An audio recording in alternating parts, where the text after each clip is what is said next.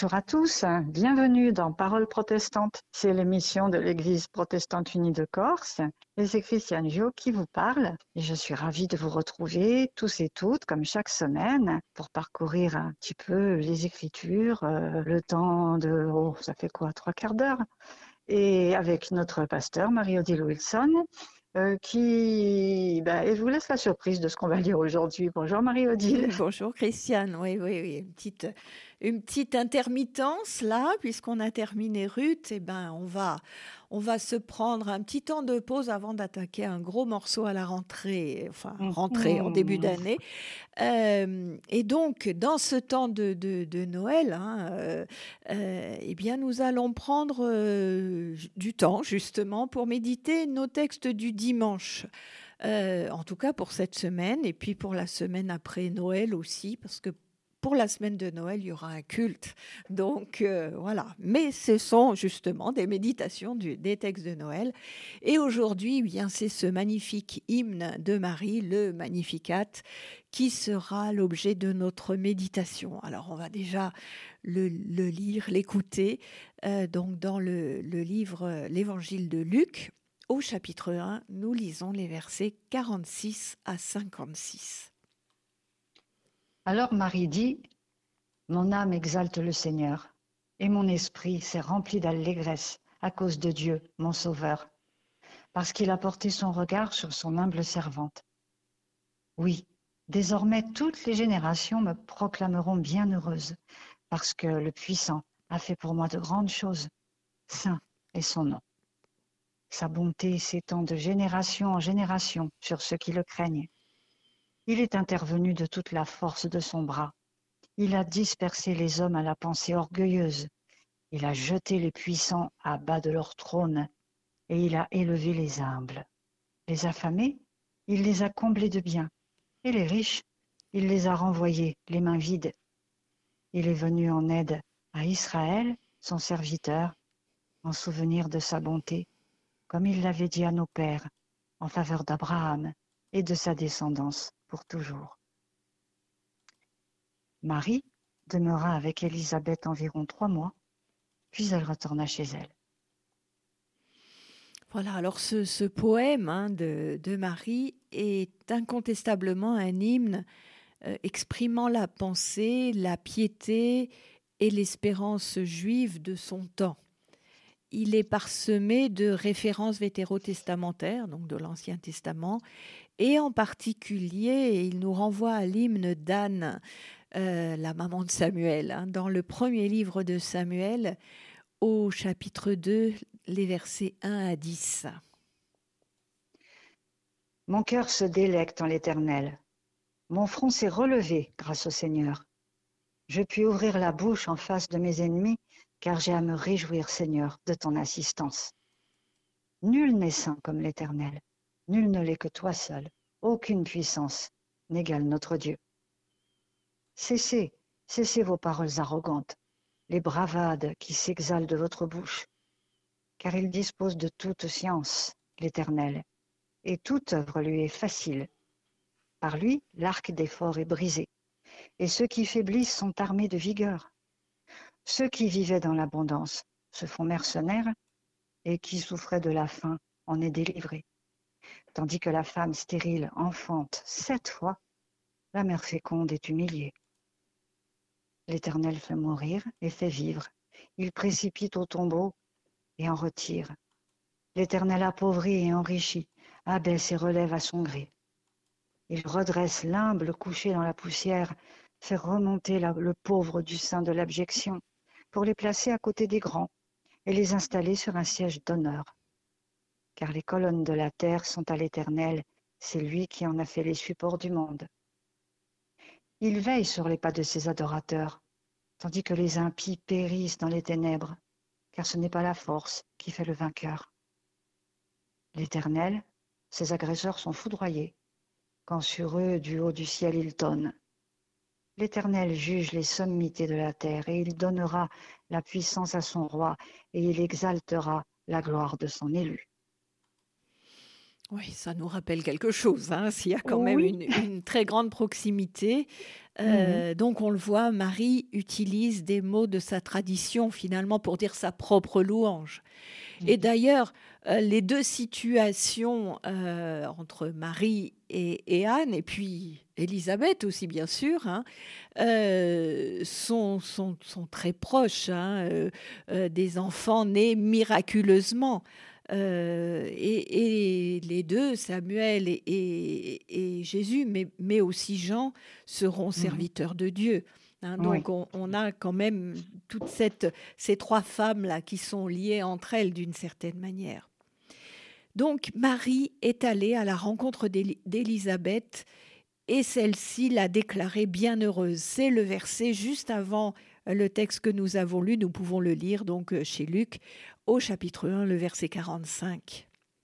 Bienheureuse celle qui a cru, ce qui lui a été dit de la part du Seigneur s'accomplira. Voilà. Hein, donc, euh, Élisabeth accueille euh, Marie d'une manière extraordinaire. Et euh, finalement, tout se passe comme si la rencontre entre les deux femmes confirmait pour elles deux, réciproquement, la réalité de ce qui leur avait été annoncé et qu'elles sont en train de vivre avec un peu mmh, d'avance pour mmh. Elisabeth, mais, mais, mais quand même de manière un peu peut-être sidérée l'une et l'autre. quoi. Un, théologien allemand, Gollwitzer, écrit ceci. La grossesse d'Élisabeth est pour Marie ce qu'est pour nous le sacrement, un signe établi pour affermir et assurer la foi. Ce serait suffisance et orgueil envers Dieu que de renoncer à un signe qu'il nous offre. Or, euh, on le, on le sait, hein, Marie est tout sauf suffisante et orgueilleuse, et mhm. son hymne le démontre tout à fait, c'est ce que nous allons voir. Et, déjà, au moment même où Élisabeth loue sa foi, eh bien Marie se tourne immédiatement vers le Seigneur pour lui rendre grâce. Hein, finalement, l'éloge qu'elle reçoit, elle le retourne euh, vers Dieu. Mhm et elle exprime sa joie, son exultation hein, dans ce beau texte.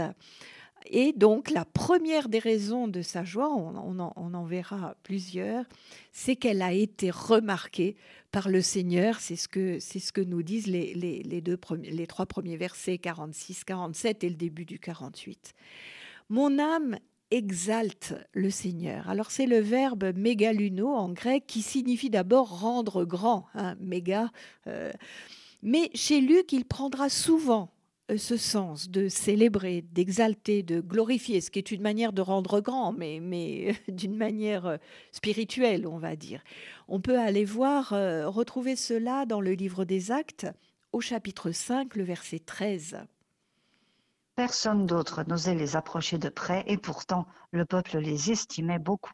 Voilà, alors et ce qui est rendu par estimer ici, ici c'est ce même verbe. Hein, donc, euh, mmh euh, mmh et, bon, comme le livre des actes c'est aussi euh, écrit par Luc, on peut retrouver ça encore au chapitre 19, le verset 17.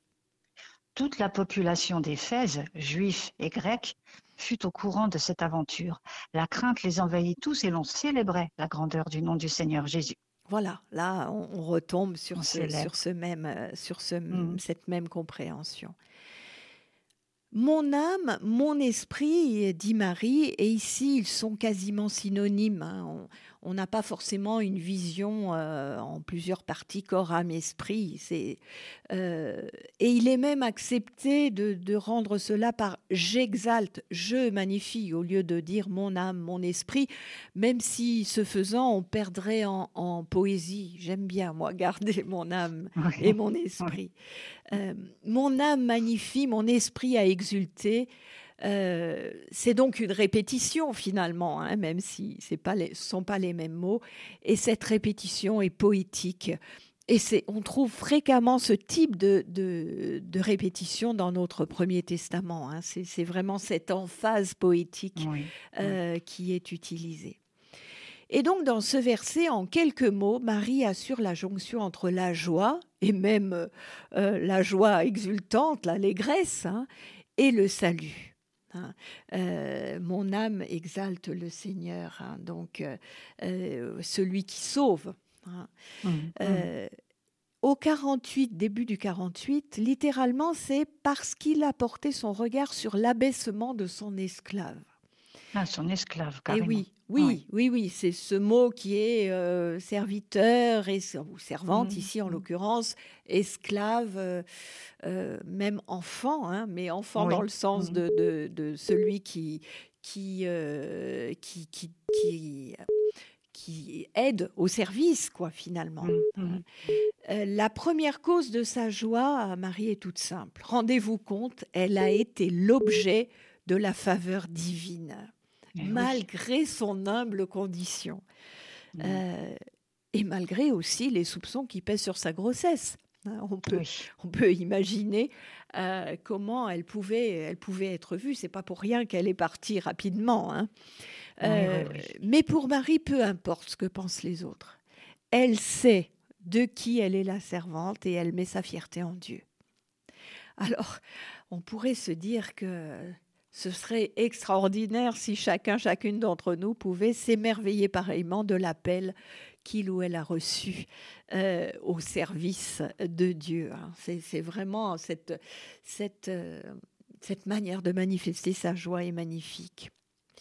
Alors quand on, quand on continue, donc euh, euh, on- au, au verset, euh, la deuxième moitié du verset 48 plus- jusqu'au verset 50, eh bien Marie rappelle ensuite la bonté agissante de Dieu pour son peuple. hein. C'est la deuxième raison de sa joie. Mhm. Désormais, c'est donc dès maintenant.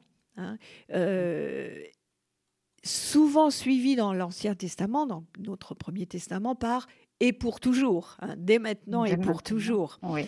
Euh, et cette expression aurait une valeur propre à l'histoire du salut. hein. Elle, est, elle est utilisée vraiment pour annoncer cela, quoi, dès maintenant et pour toujours.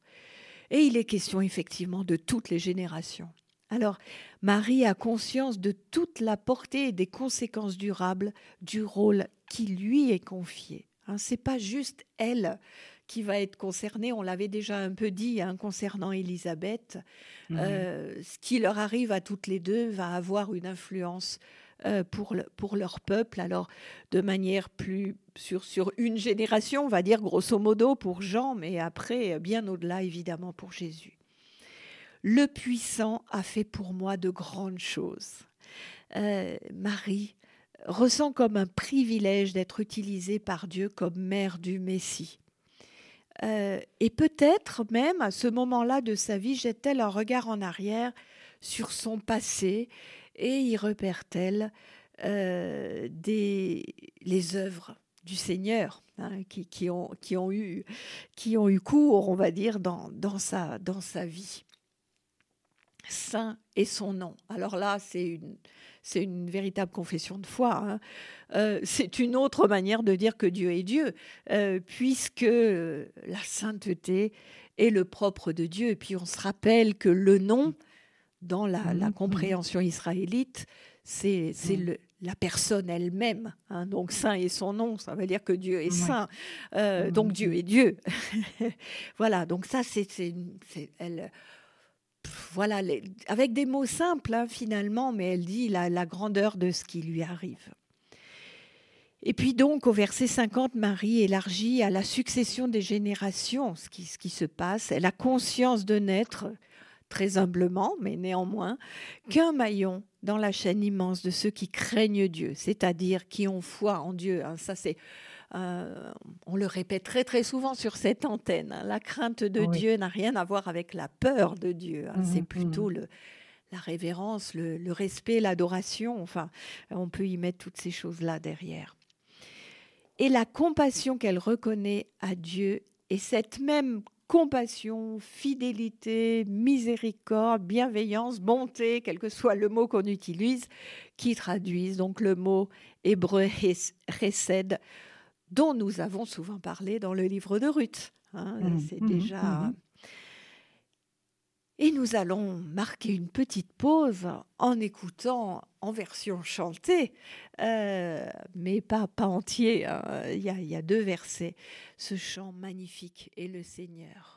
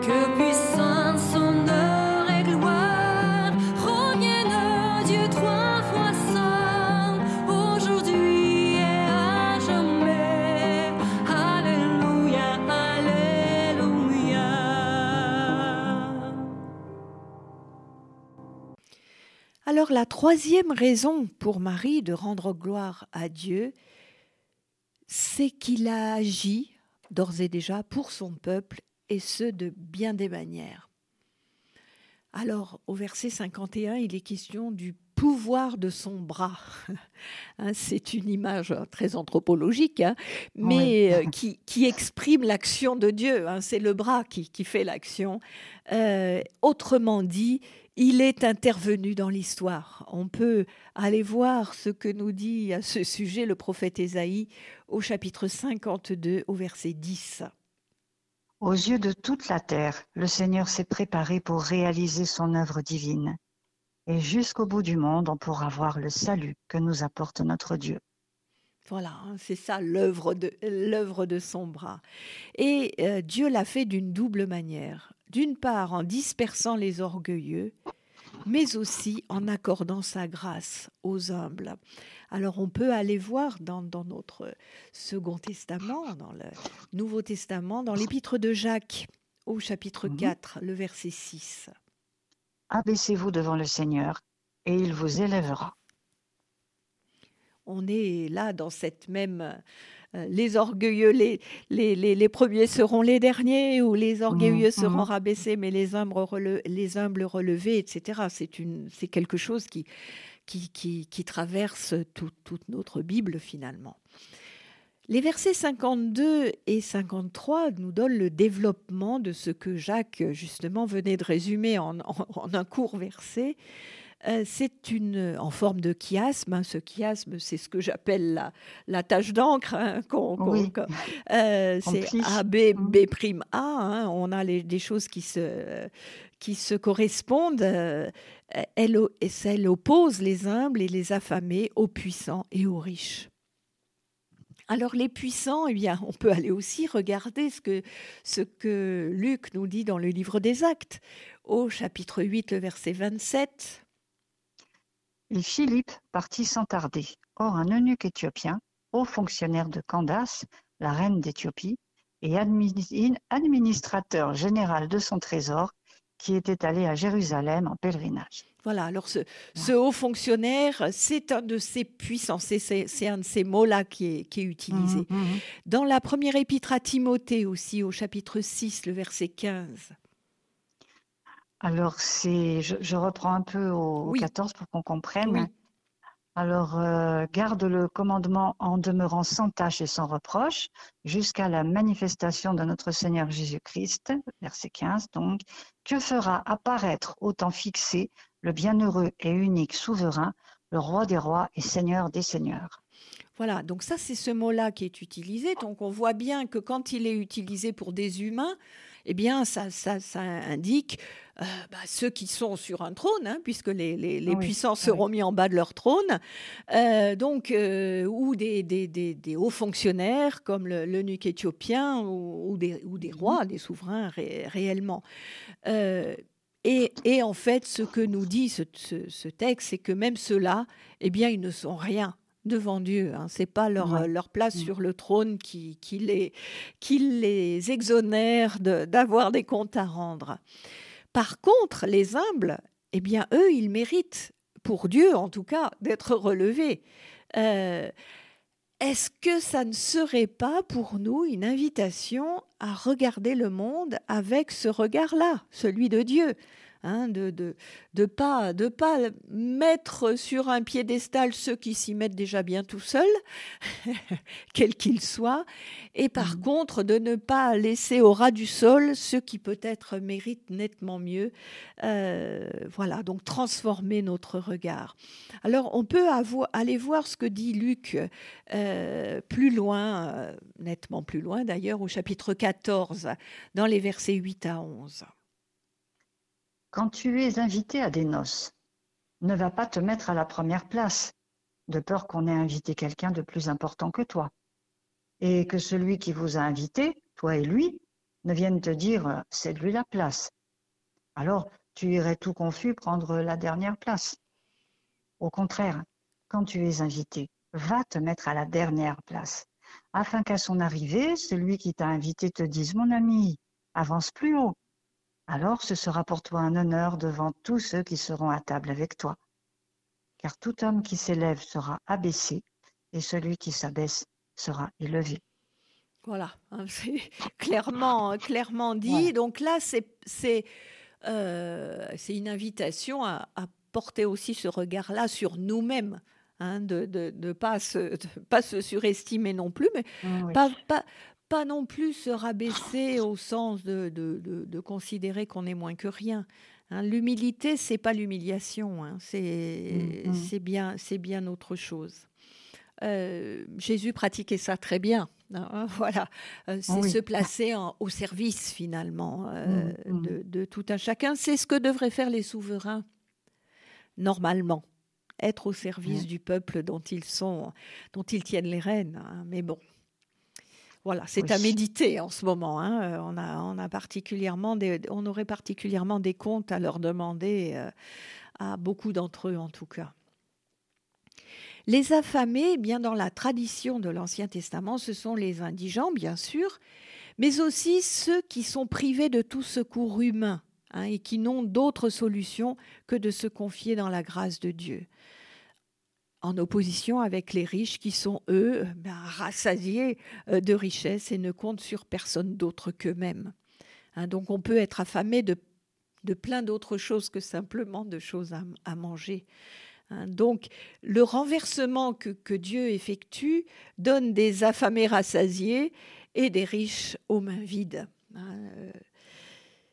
Et donc c'est un renversement bien sûr complet des valeurs pour Dieu dans l'Évangile les petits sont grands, les affamés sont rassasiés, les, er, les serviteurs sont des maîtres. Enfin, on pourrait comme ça euh, noter tous les paradoxes que, Jésus nous donne.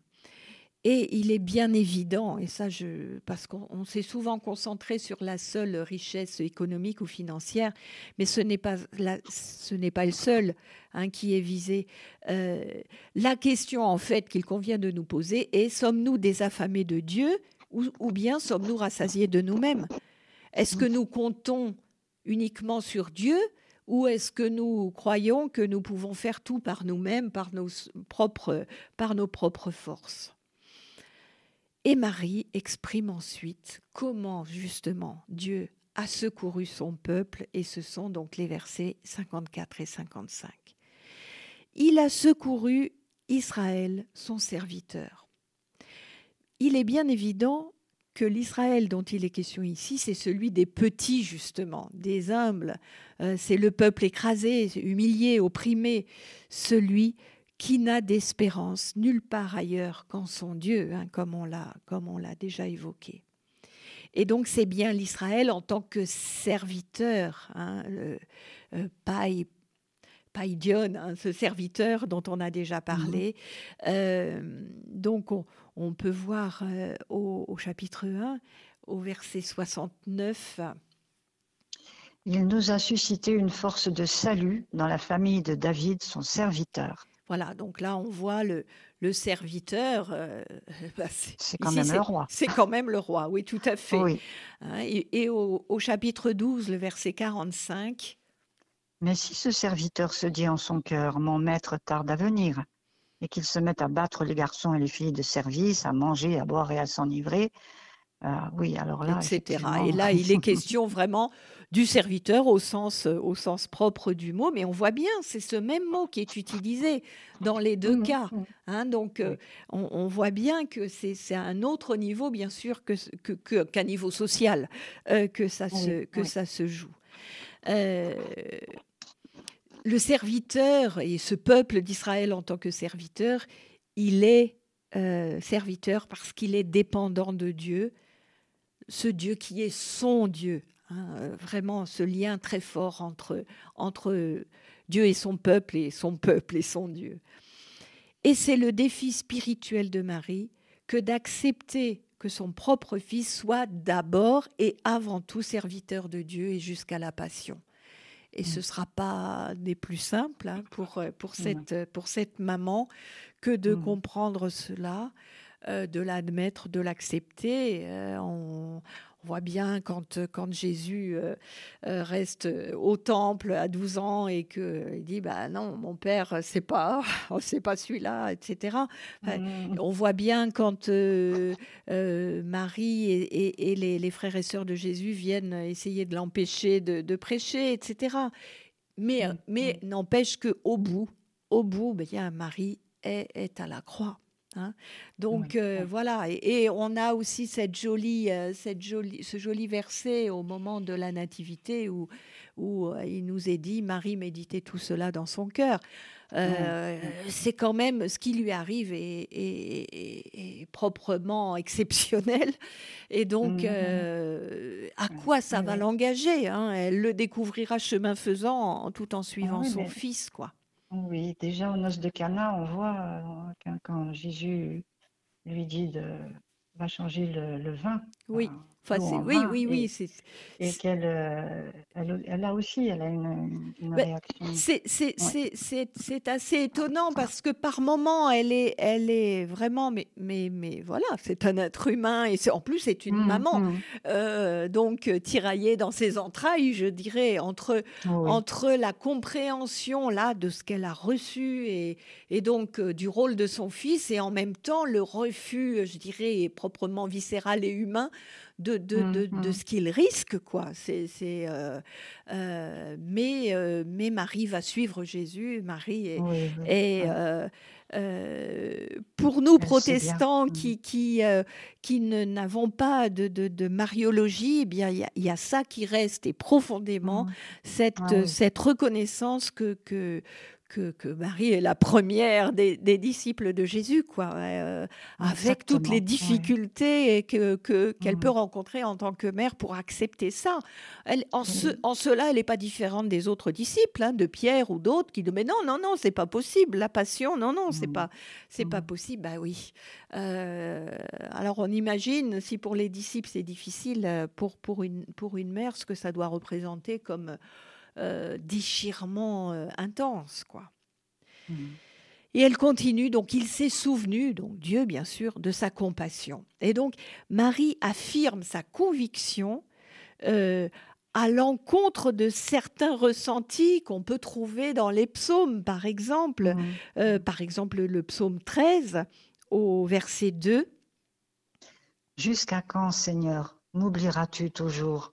Jusqu'à quand me cacheras-tu ta face? Voilà, c'est ce cri hein, de, de l'homme qui est, qui est dans la détresse et qui, qui a l'impression que Dieu n'est pas là. Et on voit ça aussi au, au psaume 42, le verset 10. Je veux dire à Dieu, mon rocher, pourquoi m'as-tu oublié? Pourquoi m'en aller lugubre et pressé par l'ennemi? Hein, c'est cette, ce, sentiment, cette sensation, cette impression d'être abandonné par Dieu, d'être oublié par Dieu. Eh bien, en réponse à ce cri des, psaumes, euh, Marie affirme que Dieu se souvient. Et donc, c'est très, très beau, quoi. Euh, euh, le, au, verset 55, on peut aller voir ce que disait Michée. Euh, le prophète Michée au chapitre 7 au verset 20. Tu manifesteras ta fidélité aux descendants de Jacob et ta bonté aux descendants d'Abraham, comme tu l'as promis autrefois à nos ancêtres. Et voilà. Donc mmh. Marie euh, exprime aussi cette idée-là, euh, qui est une idée commune à la fois de son temps. Euh, l'allusion à Abraham et à sa descendance montre que bien longtemps après Abraham, eh bien Marie a toujours conscience d'appartenir à la descendance de celles et ceux qui vivent de cette promesse, hein, la promesse que Dieu a faite à Abraham. Et donc, l'idée implicite de Luc, au, travers de la voix de Marie, est que Dieu intervient à nouveau dans l'histoire de son peuple, comme il l'a fait déjà auparavant, comme il avait promis de le faire, et comme il comme il l'a fait. Donc, le nouveau prophète et juge d'Israël est sur le point de naître et accomplira la promesse faite à Abraham. Hein. Donc, ce lien entre ce qui, ce qui est sur le point d'advenir là à Noël et, cette promesse, cette alliance euh, que, Dieu a, a, conclu, a signé avec, Abraham. Et euh, il, démontrera, Luc, la fidélité au travers de ce qui va se passer de Dieu envers son peuple.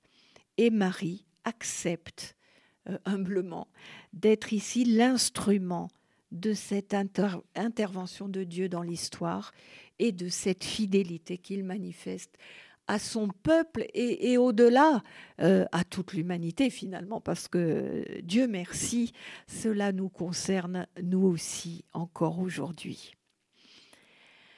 Alors voilà ce beau texte hein, qui, nous, fait avancer vers, vers Noël. Alors peut-être nous allons le, relire hein, dans une autre traduction. Donc euh, euh, dans l'Évangile selon Luc, le chapitre 1, les versets 46 à 56.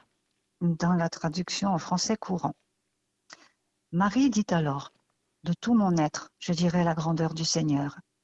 Mon cœur déborde de joie à cause de Dieu, mon Sauveur, car il a porté son regard sur l'abaissement de sa servante.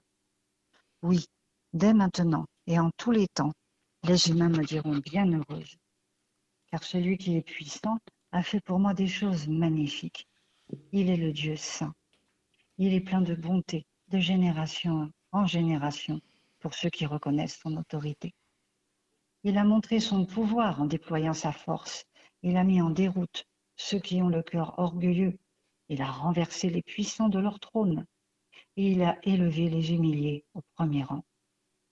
Il a comblé de bien ceux qui avaient faim et il a renvoyé les riches les mains vides. Il est venu en aide à Israël, le peuple qui le sert. Il n'a pas oublié de manifester sa bonté envers Abraham et ses descendants pour toujours, comme il l'avait promis à nos ancêtres. Marie resta donc avec Elisabeth. C'est la fin, je crois voilà, que j'ai un petit peu trop là. Non, non, non, non, mais c'est très bien. Donc, euh, voilà. Ah, ensuite, nous pourrons aller vers, euh, vers Noël, mais voilà, c'est un, c'est un très très beau texte. Et, et pour, mmh, euh, pour euh, renforcer hein, cette, cette compréhension de l'intervention de, de, Dieu dans l'histoire, je vous invite à écouter ce, ce, ce chant qui dit Grandes et merveilleuses hein, sont toutes tes œuvres.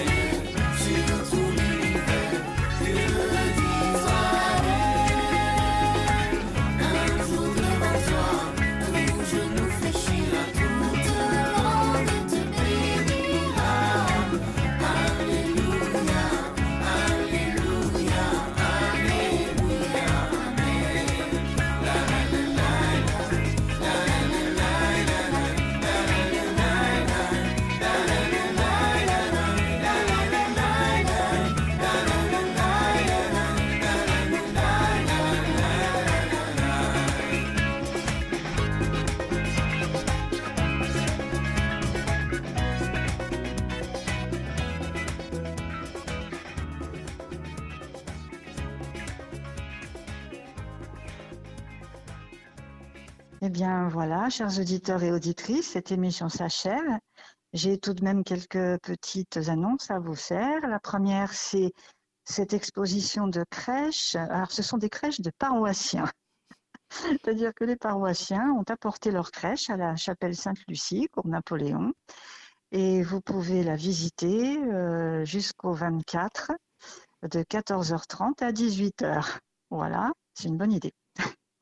Euh, dimanche 17, il y aura un culte à Sartène à 17h. Alors pour plus de renseignements, vous pouvez aller sur euh, le, site de notre église ou bien euh, téléphoner au pasteur. Le, numéro est sur le site de l'église. Aussi. Ensuite, samedi 23 à Saint-Pierre de Montésoro à Bastia, donc la prière des veilleurs aura lieu à 15h30. Oui, toujours autour de Noël, hein, bien sûr, pour nous permettre de, cheminer euh, dans, cette joie et cette paix de Noël. Et puis, alors, euh, il y a des veillées. Alors, la veillée de Noël à, à Ajaccio aura lieu le 24 à 18h. La veillée de Noël de Bastia aura lieu le 25 à 18h à l'église du Sacré-Cœur. Et puis le 26, ce sera le tour de Gizonachgard. Ce sera plus pour la veillée, donc ce sera pour le culte de Noël, donc, qui aura lieu à 15h. Voilà, on étale, on étale Noël cette année. eh bien, écoutez, tant qu'à faire. Hein. Mais oui, mais oui, on en profite longuement. Euh, à Ajaccio, bien sûr, mais les, les, les, auditeurs le savent bien, c'est à, la chapelle Sainte-Lucie, hein, le, le ah. la veillée. Oui, oui, absolument.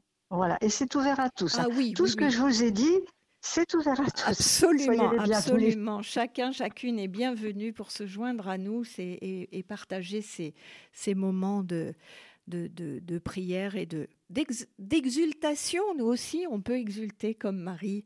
Euh, n'hésitons pas à le faire.